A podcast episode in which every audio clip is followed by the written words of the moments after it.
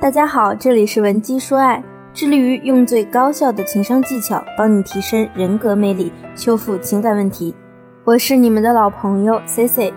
如果你有情感问题，可以加我的微信文姬零八 W E N G I 零八。今天呀，C C 想和大家聊的是关于夫妻之间共同语言的问题。我们常说恋爱呢需要交流，那婚姻啊就更不能缺少交流了。我发现几乎所有濒临破裂的婚姻都有这样一个现象存在，那就是可能夫妻双方呢很久以前就已经开始不能正常交流了，两个人呢不是冷战就是争吵，总是陷入到一个恶性循环中。有的人呢一直在逃避这个问题，不去面对它。但当问题发展到一个难堪的局面时，再想着去改善你们的关系，可能就要付出更大的代价。前几天来找我咨询的一个姑娘，她说她和丈夫啊已经结婚有六年之久了，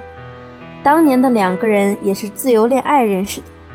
他们在一起也吃了很多的苦，才有了今天这样富足的生活。可是她却发现，现在的日子虽然好了起来。她和丈夫却越来越没有那种小夫妻恩爱的感觉了。他们的生活除了两个人在一起谈公事、谈生意，其他时候只要两个人想聊点什么，总会争吵或者是冷战。那为什么那么多的夫妻在婚后反而越来越没有共同语言了呢？究竟是什么原因造成了今天这样的局面？我们先来说三个根本原因。第一个原因呢，可能就是平常的两个人在发生矛盾后啊，夫妻双方其中一方习惯性的去找外援。我们经常会看到有的姑娘和丈夫吵架，一吵她就给自己的母亲打电话，或者是给婆婆打电话，想要借助外界的力量让丈夫屈服。这听起来啊，有点像我们小的时候和同学吵架之后去告老师。表面上看，这像是一条解决矛盾的途径，实际上，这很可能会成为造成你们夫妻无法沟通的重要原因。因为你长期去找第三方解决你们的问题，尤其是经常去找婆婆告状，等以后你们遇到婆媳矛盾，或者是丈夫有了第三者，可能你们两个人连争吵都吵不起来。直接啊，就会进入到那个最惨淡的结局，就是冷战或是家庭暴力。当然，这种情况也经常发生在一些结婚时间不久，并且年龄比较小、思想不够成熟的夫妻身上。那第二个原因呢，可能是你们中的一方极度的感情用事，就是处理事情的时候总是做的比较暧昧，尤其是在沟通上特别喜欢打感情牌。我之前的学员有一个这样的案例，她和她老公因为一台车子，马上就要闹到离婚了。事情是这样的，学员呢看上了一部车，那她的丈夫从各方面因素考虑，觉得现在不是买车的时候。我们这位学员啊就当场翻脸，和丈夫说：“这么一点要求你都不能满足我，我和你在一起这么多年，买个车怎么啦？”那丈夫出于无奈呢，只好是从了我们的学员。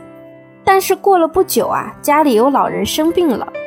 丈夫的压力呢也变得更大了，所以就偶尔会念叨学员几句。学员呢说话也比较直，那你当时干嘛一定要给我买呢？我只是说一说想买，又没强迫你买，是你自己没主见罢了。之后两个人啊吵的是不可开交，他们两方呢其实都是非常感情用事的人。把个人情感凌驾于事情本身，在我们每当发生一件事情时，不如和对方就事论事，这样也可以避免以后双方会翻旧账。如果你们是刚刚结婚的小夫妻，一定要和对方约法三章，遇到事情要就事论事，千万不要把个人感情凌驾于事情本身。第三个原因呢？可能就是你对爱情的情绪价值有着更强烈的渴求。接受中国式教育的姑娘们都有这样一个概念，觉得结婚久了就没什么爱情不爱情的了，大家都变成了亲情。但是我们还有很多姑娘，尤其是八零九零后，她们更倾向于，就算我们是夫妻，我们也要保有爱情。一方极度的渴望爱情，而另一方呢，又觉得我们已经是亲人了，没有必要去情情爱爱的。两种想法产生了激烈的碰撞，必然是会产生矛盾的。可是 C C 想告诉大家，再甜蜜的爱情呢，在婚姻中都会转化为亲情，这是不可违背的规律。你不要刻意的去违背这个规律，拒绝对方把爱情转化为亲情。我们完全可以换一个角度，比如去引导他，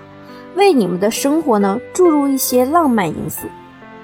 那么接下来，C C 给大家提供几个夫妻间制造共同话题的小技巧。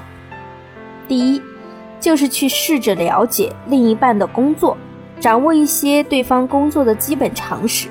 如果某天你的丈夫他在工作上取得了一些成就，或者说他在工作上遇到了一些让他伤脑筋的事情，你却两眼一摸黑，什么都不知道，可能对方就会很失望，觉得和你说再多也没有用。第二呢，就是去培养一个共同爱好，大家不要觉得这是一个空话，你们两个人如果有共同的爱好呢，那你们就会围绕这个爱好产生更多的话题连接，即便说你们两个人的爱好都是打游戏也可以。C C 就有同事非常喜欢打游戏，那他的老婆啊，在婚后也和他一起加入了游戏的阵营中，两个人呢经常一起开黑和其他人打对战，平常呢共同话题真是多的数不胜数，而且还有一个好处，就是当两个人有一些小矛盾的时候，还可以用游戏来一决胜负，给对方一个台阶下。如果你目前也觉得和另一半沟通不畅，亲密度有所流失，或者你在感情中遇到了其他的困扰，你也可以添加 C C 的微信文姬零八 W E N G I 零八，发送困扰你的问题给我，我一定会有问必答。我们下节课再见，文姬说爱，迷茫情场，你得力的军师。